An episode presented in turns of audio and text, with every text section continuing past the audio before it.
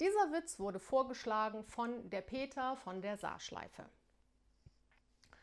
Ein Großbauer in Deutschland bekommt Besuch von einem Kollegen aus den USA. Der deutsche Bauer freut sich schon ein bisschen darauf, anzugeben und bereitet schon mal eine kleine Tour für seinen Kollegen vor. Der Tag ist schließlich da. Der deutsche Farmer begrüßt den Besuch aus Texas und die Tour geht los. Sie gehen zusammen in den Schweinestall. Dort liegt eine riesige Sau mit 20 Ferkeln. Der deutsche Bauer zum Farmer, das ist die größte Zuchtsau Deutschlands. Was? Die größte Deutschlands? Ha, so groß sind unsere Spanferkel. Der Bauer ist leicht verärgert und geht mit ihm in den Kuhstall.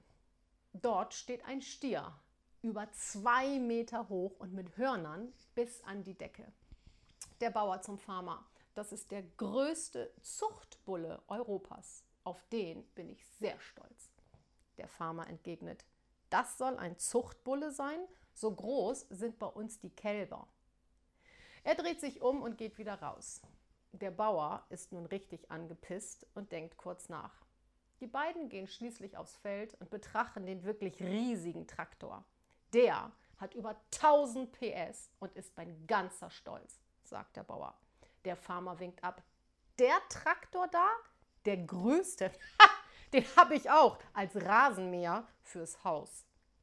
Der Bauer schäumt nun vor Wut und geht zu einer kleinen Weide, auf der ein großer Esel steht.